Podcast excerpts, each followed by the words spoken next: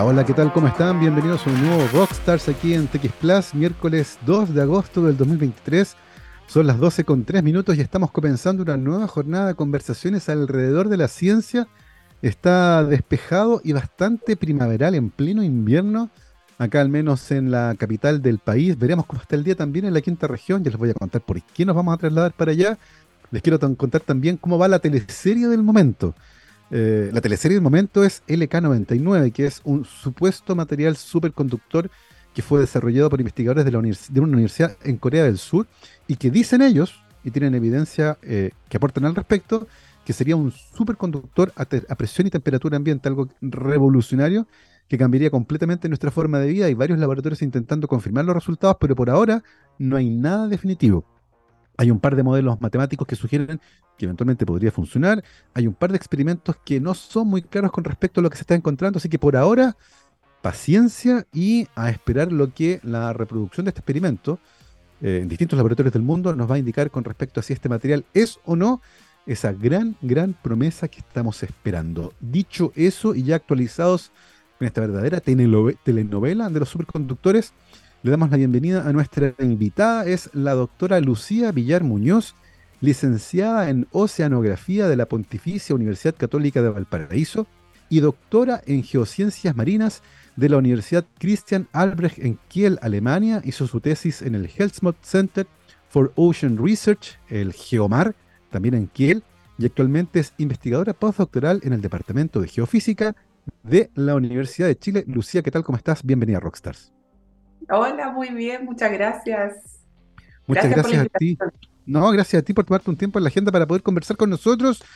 Oye, Lucía, vamos de cabeza entonces a, la conversación. Lo primero, eh, tú eres licenciada en oceanografía, actualmente estás en la quinta región. No sé si eres oriunda allá, tal vez el contacto con el mar tiene algo que ver. ¿Cómo llegaste a la, a la oceanografía? De hecho, soy oriunda de Santiago. Nací y criada en Santiago, pero desde niña me vi como maravillada por este mundo de las ciencias naturales sobre todo. No solo con el océano, sino que las ciencias naturales en general. Y creo que esa curiosidad me fue llevando paso a paso hasta, recuerdo cuando di la proactitud académica en ese tiempo, súper vieja. ya, se nos cayó el carnet. Ahí recuerdo que quería yo postular a dos cosas o biología marina o oceanografía, porque el océano me tiraba mucho, mucho, mucho. Quería hacer investigación, pero siempre más relacionado con el área biológica. Yo, mira, mi sueño era partir con el tema biología marina, irme con las ballenas, los cetáceos. Ese era mi sueño. Pero cuando entré a la carrera de oceanografía, tuve un profesor que se, llama, se llamaba Eduardo, ay, perdón, el profesor Moralito, profesor Morales, él fue el profesor de geología marina en la carrera y él como que hizo que me enamorara de las rocas y de los recursos minerales. Y él, de hecho, imagínate, en el 99 por ahí, me puso una semillita en la cabeza, me dijo, Lucía, ándate por ese lado de, de los nódulos polimetálicos, de los minerales que hay en los fondos marinos, porque allá está el futuro. Obviamente yo no le creí. o sea, le creí, pero yo dije, ya, se fue como muy a lo lejos, porque claro, en su volá, porque en ese tiempo nada, nadie, nadie hablaba de ese tema, de ese tema de los recursos minerales marinos. ¿Para qué? Si total estaban a tanta profundidad, no había necesidad. Luego, eh, cuando egresé de la carrera, este profesor Esteban Morales me fue también como empujando que me embarcara embárcate en los proyectos, y él junto con el otro profesor Juan Díaz fueron los que me apoyaron en embarcarme las primeras veces haciendo la práctica y luego ya embarcándome en los buques alemanes que cada año venían a Chile a investigar, porque Chile es un laboratorio para los alemanes y para en realidad para, para, el grupo internacional. Así que ellos tratan de venir constantemente a Chile y ahí yo gané como mi puesto. Oye, Lucía, dos cosas. Eh, la primera, ¿Te costó mucho esa transición de los seres vivos a las rocas? Porque tú entraste con una idea bien fija y bien clara, que tenía que ver con esta cosa bien romántica, ¿cierto? De los cetáceos, los delfines, de las ballenas, qué sé yo, que es como la típica película que uno tiene de la biología marina, que tal vez está idealizada, pero que es una puerta de entrada. Pero en el camino te fuiste al otro lado, a objetos inanimados, las rocas, los sedimentos, y una transacción que hay que hacer ahí, entre los sueños que uno tenía cuando entró a la carrera versus algo que te pareció interesante. ¿Cómo fue esa transición? De hecho, para mí fue así, súper rápido, porque yo sinceramente, honestamente, nunca tuve como nada, nada de información acerca de la geología. Entonces, cuando me empezaron a estas primeras clases de, de geología marina y geología en tierra, yo quedé fascinada de inmediato. Era, de hecho, yo si hubiera sabido antes de esto, quizás hubiera estudiado geología. Mira, oye, qué interesante. Y ahí viene la segunda pregunta. Eh, cuando uno habla de geología, eh, habitualmente lo que aparece es la exploración minera en el norte. Eh, uno se imagina al geólogo trabajando en ENAP o en ENAMI, qué sé yo, pero, pero siempre sobre la tierra. Y rara vez uno piensa en la geología como submarina. ¿Para qué nos vamos a ir a meter con, con las complejidades? Si ya es complicado ir a, ir a preguntarle a los sedimentos y a las rocas que hay ahí sobre la tierra donde podemos respirar, ¿para qué meterse más problemas yendo bajo el agua donde no podemos respirar? ¿Por qué es importante entender también desde el punto de vista geológico lo que ocurre en el fondo marino, Lucía? Bueno, geológicamente hablando, todo lo que ocurre como, por ejemplo, nuestros desastres naturales, los terremotos, tsunami, incluso el volcanismo, tiene que ver con lo que sucede allá abajo. Ya que la placa de Nazca, como tú sabes, se está subduciendo bajo la placa sudamericana y gracias a ese choque ocurren todas las desgracias que nos pueden ocurrir. Entonces, tenemos que entender cómo funcionan las placas oceánicas y la placa continental. Y eso se ve, se visualiza justo ahí en el margen continental y eso está sumergido. Entonces, desde ahí, ¿cómo parte todo el interés? Y eso, Lucía, genera una, una, complicación que es evidente. El geólogo en tierra va al lugar, camina hasta ahí, escarba, hace agujeros. Y tú hablaste recién de embarcarse, lo que ya habla de que hay un cambio de estrategia. ¿Cómo se estudia algo que está, no sé, a cuántos metros de profundidad hay? Por ejemplo, lo, lo que yo estudio, mi, la base de mi carrera, que son los hidratos de gas, eso todo se hace con métodos indirectos. De hecho, casi toda la geología y geofísica marina son solamente métodos indirectos principalmente. Esto significa, por ejemplo, que yo voy con el buque y vamos como haciendo unas explosiones sísmicas y con eso uno va sacando como una radiografía del fondo marino, que va viendo las capas de sedimento, los reflectores y ahí uno va, va viendo un perfil del fondo marino. Entonces, ya con esa parte ya viene una, la primera complicación, porque en el buque tenemos que tener buen, buen tiempo para poder navegar y hacer este tipo de investigación. Otra cosa, el costo, porque un día en un buque de estos científicos son aproximadamente 100 mil, 150 mil dólares por día. ¡Wow! Entonces ya estamos hablando como ya cifras estratosféricas, que son casi no, son imposibles en Chile, pero cuesta mucho lograr ese financiamiento. Por esa razón también nosotros, los, la gente que trabaja en el océano, incluso los biólogos marinos, los químicos marinos acá en Chile, dependemos bastante de los buques internacionales que vienen acá a hacer investigación, porque nosotros como país todavía no tenemos, tenemos un buque que es de la Armada, pero este buque tampoco cuenta, por ejemplo, con esta cosa de hacer sísmica de reflexión o tener un piston core, que es un, instrumento para sacar una muestra ya del fondo marino. Entonces, tenemos que depender básicamente de, los proyectos internacionales. hay un punto que es súper interesante que tiene que ver con el financiamiento. Y, como muchas veces poder contestar estas preguntas complejas que tienen que ver, ojo, con nuestra propia geología, eh, dependen de la colaboración internacional de buques alemanes o japoneses, ¿cierto? Eh, o de otros países que tienen mayor financiamiento científico, porque tú lo dijiste, 150 mil dólares diarios es una turra de plata. O sea, mejor pensando en, gastar esa plata, ¿sí? porque no es como un crucero, no, tiene piscina, no. es para hacer investigación científica. Eh, y nos hablaste, Lucía, de métodos indirectos, de estas explosiones, ¿cierto? La reflexión, de poder detectar esas señales.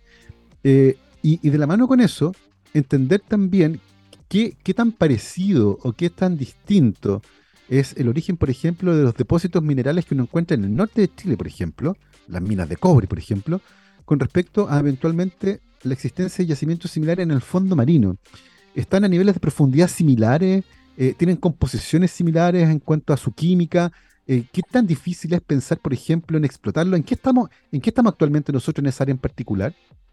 Sí, mira, Ahora el tema del cobre acá en Chile está cada vez así como en picada porque ni siquiera en Chile, en todo el mundo, porque todos los minerales en el mundo ya están escasos, están escaseando. La demanda es altísima y antes, por ejemplo, para obtener un kilo de cobre, un ejemplo así burdo, para obtener un kilo de cobre, por ejemplo, se explotaba una tonelada de montaña.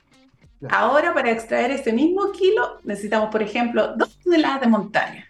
Entonces, cada vez el grado de, digamos, la pureza del, claro, la ley del cobre va, disminuyendo día a día y, y ese fue como el motivo principal por lo cual los investigadores de otros países, de los países desarrollados como Japón, Alemania, Canadá, están haciendo investigación ahora en los fondos marinos buscando nuevos recursos. Y es así como llegaron, bueno, esto se descubrió hace muchos años atrás, mucho, mucho, mucho tiempo atrás, como el 50 yo creo, el 1950. Y fue un buque de investigación que fue como tomando muestras de todos los océanos. Y ahí se dieron cuenta que las planicies abisales, por ejemplo, las planicies abisales son las partes más profundas del océano y planas, que miden, están a una profundidad como de 4.000, 6.000 metros de profundidad. Entonces ahí se dieron cuenta que habían encima del, del mismo piso marino, habían como unas rocas. Cuento corto, estas rocas son ricas en cobre, manganeso, níquel, cobalto, que son justamente los minerales que se necesitan urgentemente hoy día para saltarse de los combustibles fósiles a la electromovilidad. En ese tiempo a nadie le importó. dijeron, para, claro, acá en tierra tenemos los minerales y acá en el océano, imposible. Si ya cuesta la minería en tierra, imagínate la minería submarina. Entonces, en ese tiempo se tomó como casi algo anecdótico.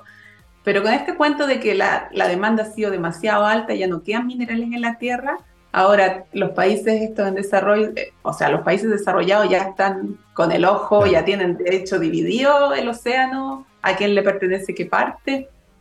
Y eso justamente te quería preguntar, Lucía, porque a medida que la ley de los minerales chilenos va bajando y los costos para producir un kilo de cobre van subiendo, eh, los costos de explotar minerales desde el fondo marino se van equiparando. En el fondo ya puede ser tan, tan conveniente desde el punto de vista de los réditos, ¿cierto? Eh, de la explotación, gastar una mayor cantidad, pero obteniendo los mejores minerales. Eh, al respecto, desde el punto de vista geológico, eh, ¿cómo se formaron? Sí, porque entiendo que estas rocas entonces afloraron desde el fondo marino y hoy se encuentran sobre la superficie o hay que también hacer excavaciones. No, de hecho, hacer minería submarina, si no fuera por los, los 6 kilómetros de columna de agua, sería súper fácil porque es igual que las papas que están sobre la tierra, entonces lo único que tiene que hacer es pasar un, tractor, digamos, un colector se le llama, recogiendo estas papas y listo. Y se soluciona todo el problema de explotarla, el cerro, el terreno. Entonces, por ese lado sería muchísimo más fácil. Claro. Pero tenemos los 6.000 metros de agua, que ese, esa es la complejidad más, mayor. Esa, esa, es una de las complejidades, que es tremendamente complejo, pero hay otra que también mencionaste. Eh, la Cancillería chilena hace poco presentó ante Naciones Unidas su petición de extensión de plataforma continental, eh, que justamente incluye un análisis geofísico súper completo para justificar por qué, por ejemplo, la isla de Pascua y el territorio antártico chileno son parte del territorio chileno. Pero también tiene implicancias que son económicas, que tienen que ver con cómo se van a explotar los recursos del fondo marino. Y tú dijiste ahí, los países están haciendo una repartición de quién le corresponde cuál cosa. Eh, hoy existe una zona de exclusión, que son las 200 millas marinas, pero son para para los recursos eh, marinos, ¿cierto? Para la pesca. Eh, ¿Cómo eso se condice con lo que está en el fondo marino? En el fondo, ¿cómo se va a proteger desde el punto de vista de la territorialidad la preferencia por explotar mm, eh, desde el punto de vista minero, ¿cierto? Nuestro fondo marino. O sea, las 200 millas náuticas es territorio de Chile. Incluye la columna de agua e incluye también el fondo marino.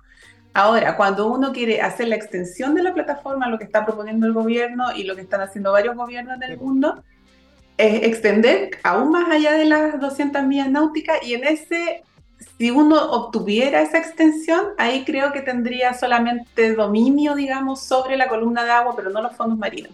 Ah, Entonces ahí son como, son como varias cosas, pero ya legales, estatutos legales que yo no manejo muy bien, pero que están en conflicto y hay un juego geopolítico incluso. Sí, en la Autoridad Internacional de los Fondos Marinos, no, es todo un juego, ahí es como un ajedrez. Absolutamente, y de hecho la, el reclamo chileno, ¿cierto? La reclamación chilena no se hizo en este gobierno, o sea, tocó hacerlo en este gobierno, pero es una política de Estado que se viene trabajando hace varios gobiernos atrás y que se presentó hace poco de manera bien exitosa. Estamos esperando la respuesta, pero esto va a tomar años. Es una discusión súper larga. Ahora, eh, está claro, Lucía, que teniendo en cuenta el estado actual de la minería en tierra, considerando la baja ley de muchos minerales, el altísimo costo de producción que están teniendo, estamos mirando hacia entonces los recursos minerales que están en el fondo marino, que tiene varias complicaciones.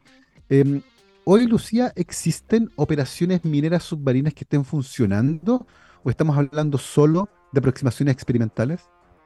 No, solo por el momento no hay ningún, ningún país que esté explotando sus fondos marinos.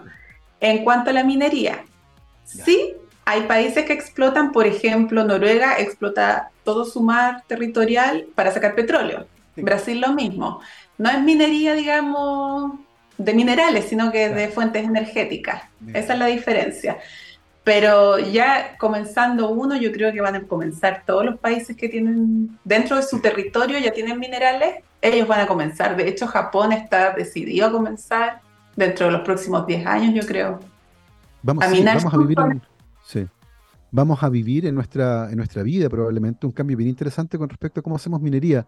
Eh, en ese sentido, ¿cierto? Un país como el nuestro que tiene una gran, gran tradición minera, se va a enfrentar a varios desafíos, porque, porque ciertamente muchas operaciones mineras van a quedar obsoletas, no van a poder seguir compitiendo debido a que los costos de producción son tremendamente altos con respecto a la ley y el tipo de mineral que obtienen.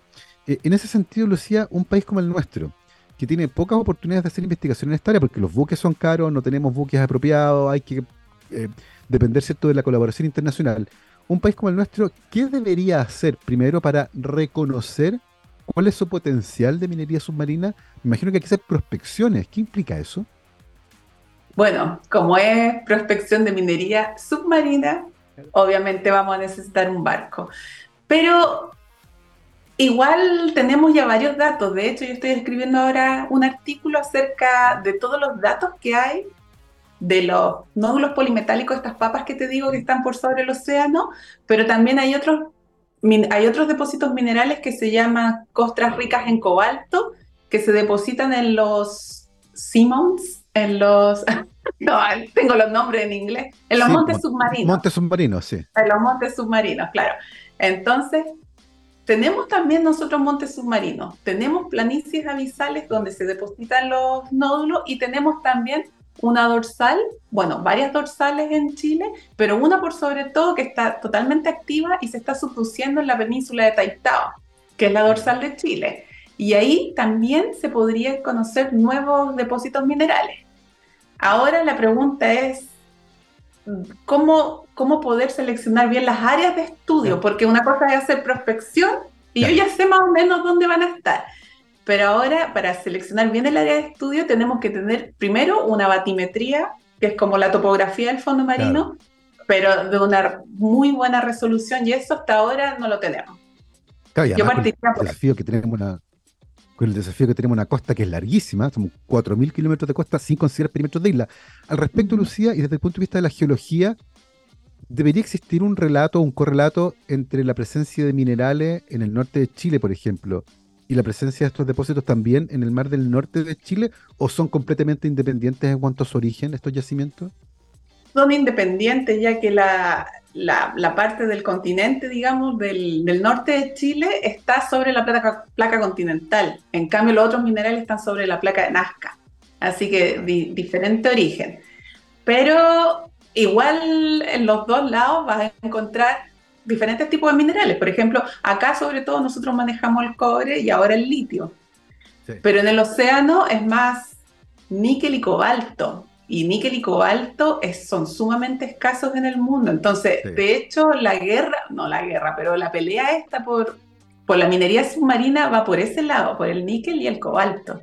Sí, que, que entiendo que además desde el punto de vista de la minería tradicional, ambas son tremendamente complejas, muy contaminantes, con mano de obra infantil en África. De verdad, los yacimientos tienen un montón de problemas sociales, económicos, políticos, y por lo tanto mirar hacia otras fuentes de recursos, en este caso marinos, ¿cierto? Podría ser un gran apoyo, como decías tú muy bien al principio, en la transición hacia la electromovilidad, porque son minerales que van a ser importantes en ese proceso. Eh, en ese sentido, Lucía, y considerando las dificultades intrínsecas de esta área, de la columna de agua, entre 4.000 a 6.000 metros, ¿cierto? Encima, eh, pero considerando también que desde el punto de vista de la explotación, los minerales eventualmente son más fáciles de tomar. Eh, imagino que de la mano con todo esto hay un desarrollo de maquinarias mineras nuevas, porque estamos acostumbrados a estos grandes caminos de Chuquicamata, a las grandes máquinas de molienda, pero a las grandes fundiciones, por cierto, pero esto va a requerir maquinaria nueva.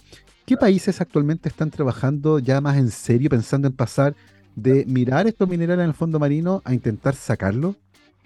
De hecho, ya hay varios países que están desarrollando nuevas tecnologías, principalmente el gobierno de Nauru. Nauru es una pequeña isla en la Polinesia, que es el que ha por el fosfato.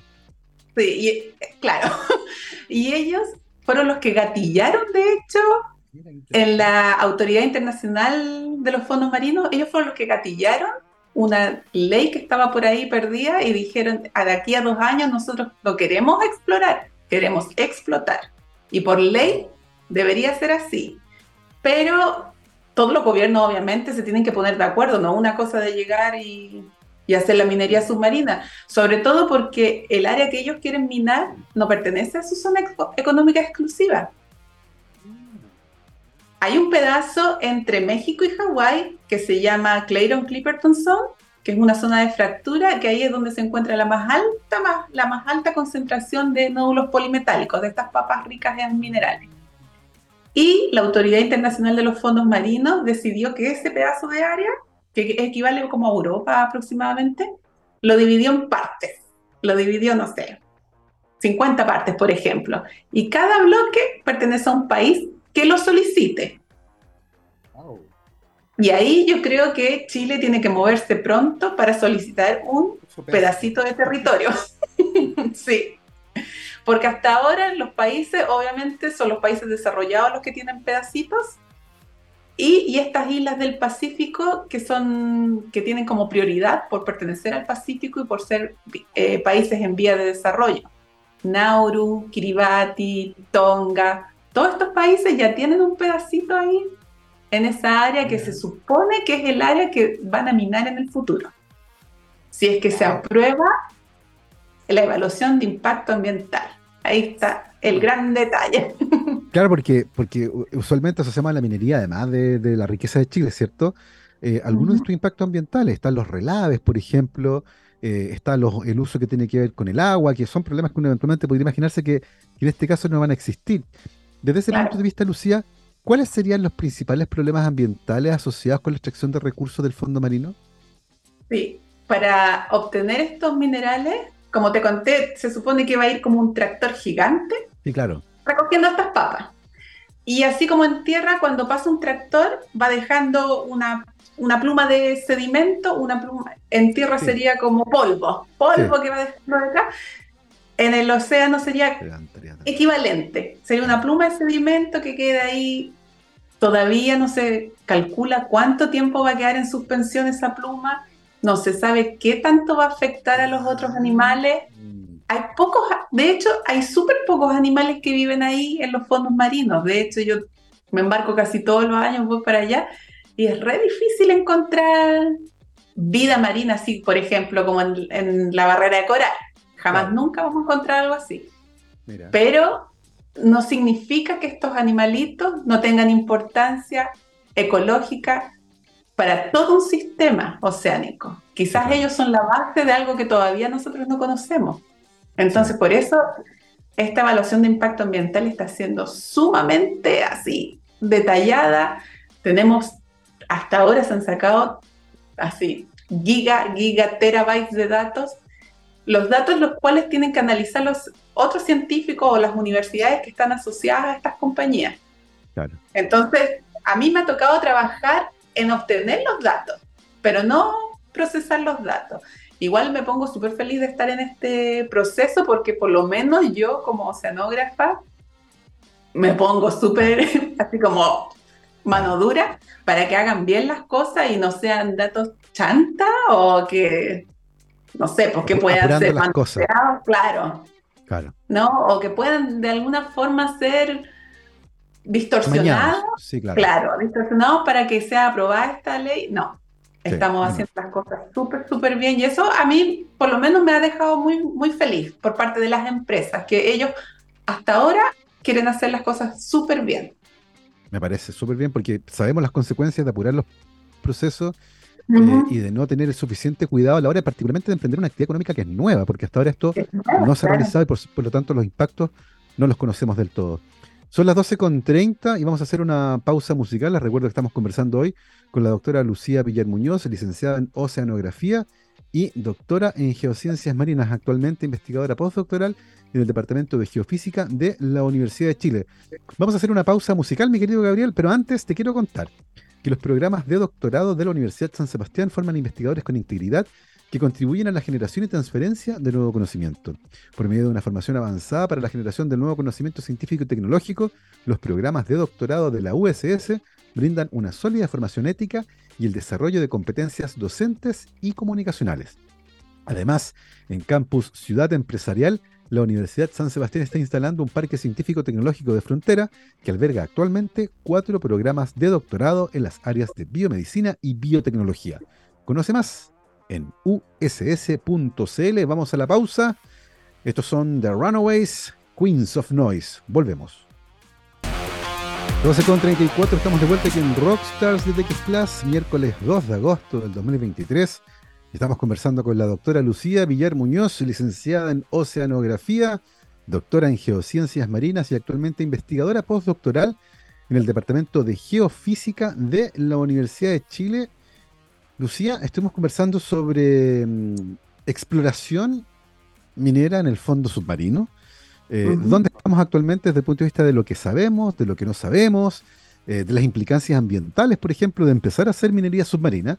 Eh, pero en el intertanto hay que generar entrenamiento y habilidades. Y en ese contexto estuviste hace poco embarcada durante un mes recibiendo entrenamiento en exploración geológica submarina en Japón. Cuéntanos un poco cómo fue esta experiencia, cómo nace, qué tal fue el viaje, qué cosas aprendiste, cómo fue la interacción con otros investigadores. ¿Cómo estuvo eso? Fue maravilloso. Fue una experiencia única, de hecho, que yo no me esperaba. Yo había hecho ya un entrenamiento a bordo con este tema de los nódulos polimetálicos hace años atrás y era como bastante trabajo de campo. Me sirvió mucho en aprender cómo es el trabajo a bordo. Pero en esta ocasión fue distinto. Fue como un, un training totalmente completo. Por ejemplo, llegamos a fin de mayo a Japón y la primera semana fue una semana de clases intensivas. Ni siquiera ellos quisieron esperar a que nos adaptáramos al, al horario, no, los japoneses al tiro. Entonces al otro día comenzamos las clases a las 8 de la mañana, de 8 a 4 de la tarde, todos los días, acerca de geología, de geología marina, los minerales, los minerales que habían en Japón, los minerales en los fondos marinos mundiales, los lugares donde se refinan estos minerales, las técnicas para detectar. Fue como un curso completo por una semana. A la siguiente semana nos pusieron en el barco y ahí, ¡pum!, 31 días navegando. Nos enviaron a una isla, bueno, a una región cercana a la isla que se llama Minami Torichima, en Japón, al sur de Japón. Todos los días hacían como 33, 34 grados, súper caliente, sí. Pero lo bueno de los japoneses es que ellos son bien conscientes y solamente trabajan de lunes a viernes y de 8 a 6 de la tarde. ¿No? Lo tenemos fines de semana, claro. Es como que fuera un trabajo en tierra. Que eso a mí me, me, me sirvió bastante porque igual es muy agotador, el cuerpo se estresa, uno no lo cree, pero la primera semana es la más terrible para el cuerpo porque se tiene uno que adaptar al movimiento, se tiene que adaptar a las nuevas comidas, a pensar todo el rato en inglés para poder eh, hacerte entender con la gente. Y yo fui con cuatro chicos más, con cuatro trainees, digamos, que íbamos a este entrenamiento que fue otorgado por la Autoridad Internacional de los Fondos Marinos y YOCMEC, que YOCMEC es como la agencia de Japón que busca estos recursos minerales en los fondos marinos. Así que luego de ese barco que estuvimos ahí aprendiendo todo lo relacionado con la exploración marina, cómo se sacan las muestras. En este caso no hicimos nódulos polimetálicos, sino que fuimos a ver estas costras ricas en cobalto que están en los montes submarinos. Es otro cuento, ahí es otro tipo de exploración. Las costras es una verdadera costra, es una capa de roca que se pone sobre el monte submarino. Entonces, en ese caso, por ejemplo, para hacer la explotación, si es que se llegara a hacer, tendrían que minar tal como lo hacen acá en tierra, poner dinamita y explotar. Y eso sería trágico, trágico, porque los montes submarinos albergan ecosistemas únicos en el océano. Entonces, si a mí me preguntan qué tipo de minería submarina yo estaría de alguna forma a favor, serían los nódulos polimetálicos, no costras ricas en cobalto por estos montes submarinos y tampoco los donde se encuentran las dorsales submarinas, porque tampoco conocemos bien cómo funcionan los ecosistemas ahí. Entonces yo me iría más por los nódulos polimetálicos si, si fuera la hora de minar. Sin embargo, yo no estoy, mucha gente me dice, Lucía, pero tú estás con este tema de la minería, siendo que yo soy bien por la parte más ecologista. Y es que en verdad yo no, no, no, quisiera que hubiera minería ni submarina, ni en tierra, ni nada. O sea, si pudiéramos sacar los minerales justos, está bien, pero creo que el problema, no estamos haciendo minería submarina, no creo que vamos a resolver el problema de la falta de minerales. Creo que el problema es un problema social, que estamos consumiendo demasiado, estamos cambiando el celular todos los años, estamos comprando nuevos computadores, la pantalla plana, el auto, porque ahora quiero tener un auto eléctrico, si con el de benzina estaba re bien, y no van a seguir. O sea, es bien, es como anecdótico todo, porque la gente dice ya vamos a cambiarnos de los combustibles fósiles a la electromovilidad, pero eso es mentira. O sea, hace poco salió que Inglaterra está haciendo nuevas exploraciones de combustibles fósiles, de petróleo.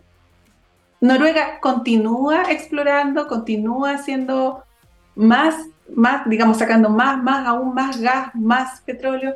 Entonces, decir esto de que nos vamos a cambiar de un día para otro a una matriz ya eléctrica, yo lo veo bastante como infantil, como que un día estamos bien aquí, al otro día estamos mal acá, pero no creo que la minería submarina vaya a resolver el problema de fondo que es el alto consumo y la alta demanda de los minerales.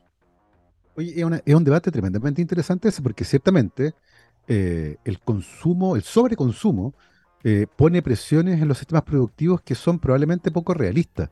Y eso explica en parte por qué en muchos lugares del mundo la producción de distintas cosas, ¿cierto? Tiene impactos ambientales eh, que son eh, tremendos, pero que los permitimos porque en el fondo están justificados por la demanda. Pero muchas veces esa demanda es artificial, no responde a la necesidad, sino que responde sencillamente a que queremos y podemos. Y por eso la explotación racional y razonable de recursos mineros submarinos parece ser el camino adecuado. Tú mencionaste recién, probablemente la extracción de nódulos es, una cosa, pero la de las costas es otra completamente distinta desde el punto de vista de los impactos ambientales. En, ese entorno, en un entorno de investigación en Japón, con más personas discutiendo al respecto, ¿cómo, cómo tanteaste el ambiente al respecto? Eh, ¿Existe esta conversación que tiene que ver también con cómo balancear la explotación de los recursos? ¿Cómo, cómo está esa conversación hoy y quienes están explorando en la frontera de esta área? Sí, de hecho Japón tiene, es que Japón va años luz avanzado con nosotros eh, en comparación a nosotros en cuanto a la minería. Ellos ya pasaron por todo lo que nosotros estamos pasando ahora, por ejemplo, con el tema de la contaminación con las mineras del norte.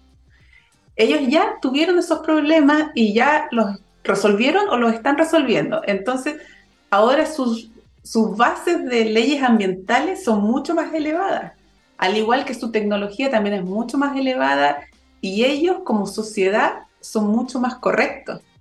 Entonces ellos siguen paso a paso, paso uno tengo que hacer esto, paso dos la evaluación mental, paso tres. Entonces ellos van recorriendo el camino lentamente ahora que aprendieron de los desastres que dejaron en el pasado.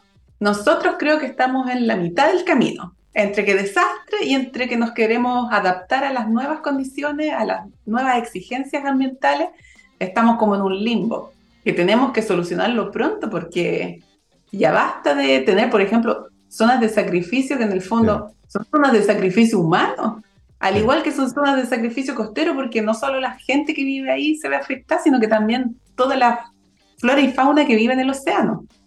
Absolutamente. Em, nos contabas, Lucía, que estuviste 31 días embarcada, luego de haber hecho primero un curso intensivo de geología submarina. Eh, ¿Qué aprendizajes te dejó esta, esta interesante estadía embarcada durante un mes allá en Japón? Eh, ¿Y cómo eventualmente sigues ahora en, en Chile, cierto? tú nos contabas antes, nos, faltan barcos, nos faltan recursos, imagino que eh, a través de alianzas, ¿cierto? Y colaboraciones. Em, ¿cómo, ¿Cómo describirías, ¿cierto? la experiencia completa de este curso que hiciste, estar embarcada en, Japón? ¿Y cómo eventualmente todos esos conocimientos podemos hacer que aterricen en nuestro país? De hecho, yo agradezco un montón haber estado en, este, en esta campaña, sobre todo que se trataba de las costras ricas en cobalto, porque yo solamente tenía en mi cabeza el tema de los minerales que están asociados a los nódulos polimetálicos. En cambio, ahora conozco esta nueva, este nuevo depósito mineral y me di cuenta que en Chile tenemos mucho, tenemos más de 100 montes submarinos en, nuestro, en nuestra zona económica exclusiva y de, de ellos tenemos que la gran mayoría que se encuentra frente a Taltal, frente a Coquimbo, en la, frente a Iquique, pero también tenemos los que se encuentran cerca de la isla de Pascua. Yo digo, por suerte, casi todos estos montes submarinos están dentro de parques marinos.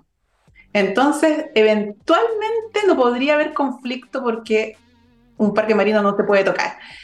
Pero tenemos que pensar que hay parques nacionales en el sur de Chile que también deberían ser cuidados.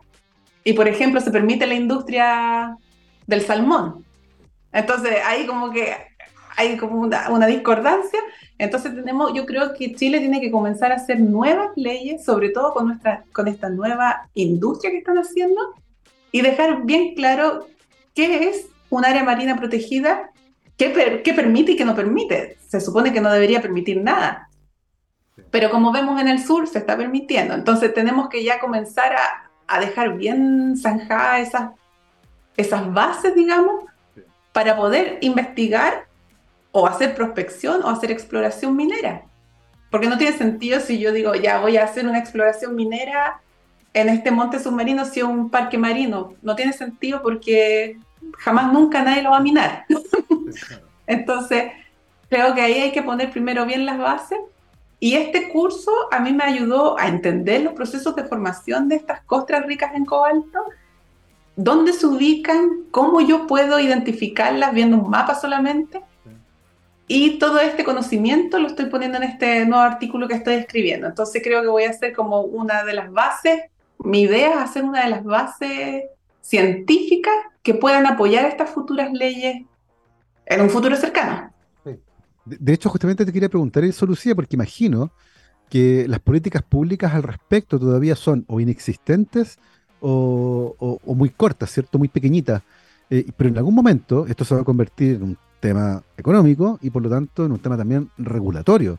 Eh, actualmente existen políticas públicas, eh, leyes, normativas, qué sé yo, que regulen cómo se usa el fondo marino, si eventualmente se permite la exploración y la explotación minera del fondo marino en Chile.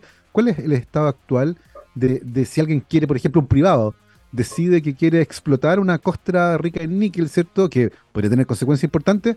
Eh, y a lo mejor dice, oye, pero la evaluación de impacto ambiental, no, pues es que no hay, porque no hay ley, como que ¿cómo, ¿En qué estamos ahora nosotros? Ahora existe solamente un código minero en tierra, acá en Chile.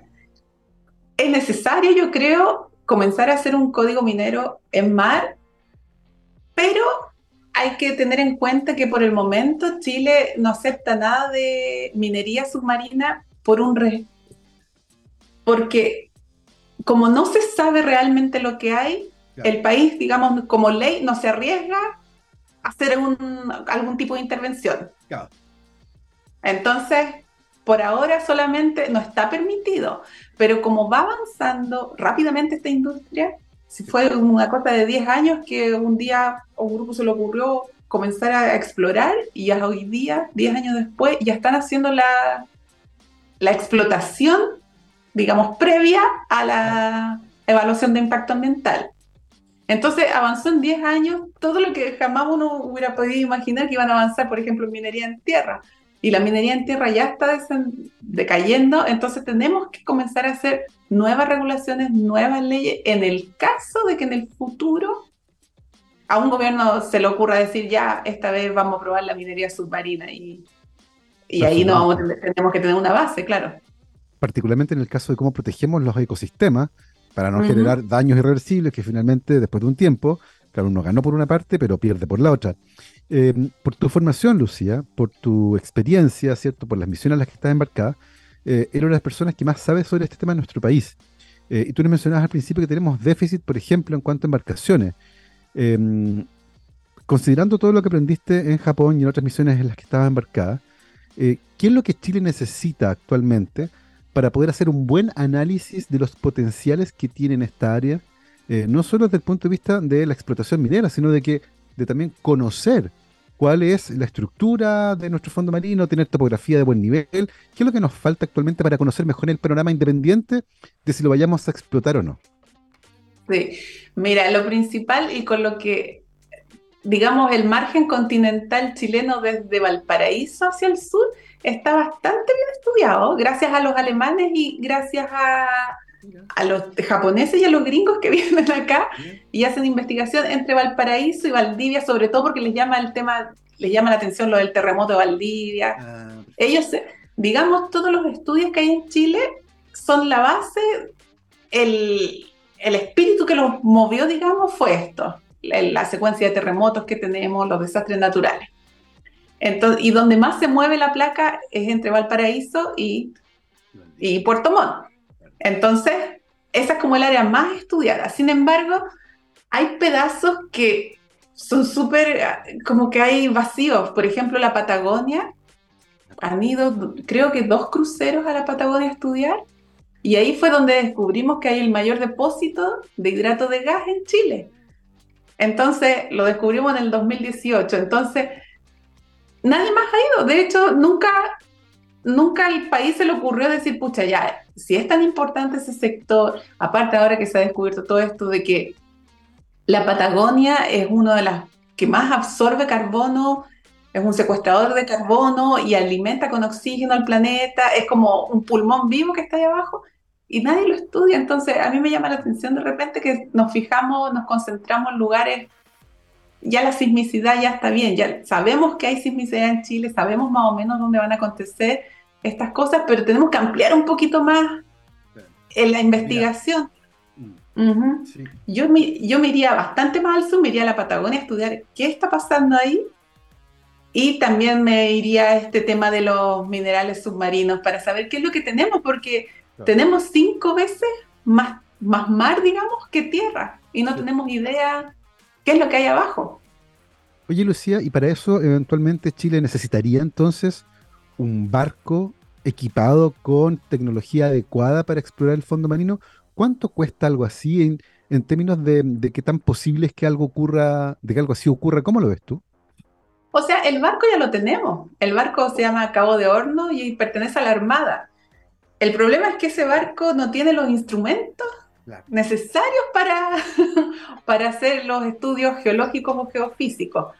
Necesitaría, por ejemplo, en el barco que yo estuve ahora, en el buque Hakurei en Japón, ellos tenían dos ecosondas que son los que multibeam, los que van viendo el fondo marino. Tienen un, un, equipo que es para aguas poco profundas y para aguas profundas. Y van sacando datos constantemente, datos, datos, datos y hay gente, técnicos especializados arriba que van obteniendo los datos y van haciendo los mapas ahí mismo. Entonces, como un trabajo así casi inmediato. Luego también tenían un sistema que es un multicore.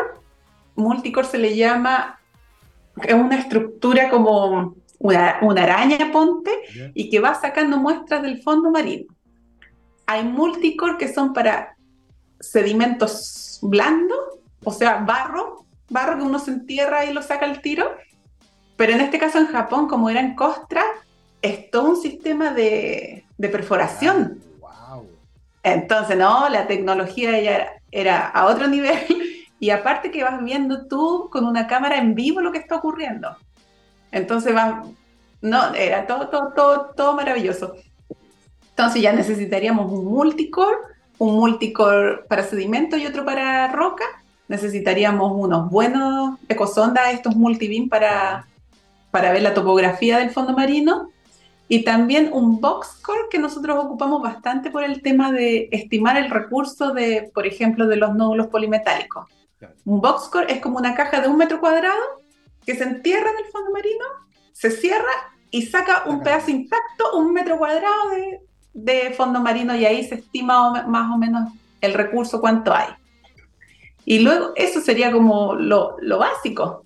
El y de ahí, bueno, y también, no, miento, también hay que hacer, lo que importa ahora también es el tema medioambiental, entonces también tendríamos que ir con un ROV, que son estos robots automáticos que son controlados desde el barco, y ellos hacen filmaciones, van tomando muestras de roca, muestras de bichitos si es que encuentran algo, algún coral, por ejemplo. Entonces, con eso yo creo que eso sería como la, base mínima para poder comenzar a hacer la exploración. Porque ya lo saben, hay un trabajo larguísimo que hacer por delante, que involucra además una inversión importante para instrumentalizar cierto este barco de la Armada, para poder cargarlo con los instrumentos adecuados para explorar el fondo marino y estimar tanto la riqueza mineral como también la riqueza en cuanto a vida marina, porque hay que también balancear ambas actividades para no generar un desastre ambiental con esta idea de explotar los recursos, pero se trata ciertamente de un área tremendamente relevante considerando la tremenda extensión en cuanto a área que el Fondo Marino chileno tiene actualmente. Una conversación tremenda, tremendamente interesante. Son las 12.55 y estamos llegando al final de nuestro Rockstars de hoy. Y queremos despedir y agradecerle, por cierto, a nuestra invitada, la doctora Lucía Villar Muñoz, licenciada en Oceanografía de la Pontificia Universidad Católica de Valparaíso, doctora en Geociencias Marinas de la Universidad Christian Albert en Kiel, Alemania, hizo su tesis en el Helmholtz Center for Ocean Research, el GEOMAR, y actualmente es investigadora postdoctoral en el Departamento de Geofísica de la Universidad de Chile. Y Lucía, muchísimas gracias por habernos acompañado hoy. Gracias a ustedes, se me pasó la hora volando. Pasa volando acá. Estuvo, entretenido, sí. Tremendamente entretenido, muchas gracias. Nosotros nos vamos con efeméride porque un 2 de agosto de 1986 se publica el álbum debut de la banda estadounidense Cinderella, que se llamaba Night Songs. Así que en recuerdo de esta efeméride musical salpicada de glam rock, de esas melenas, ¿cierto? Bien eh, nutridas, nos vamos con Cinderella y esto que se llama Nobody's Fool. Que estén muy bien, cuídense. Chao, chao.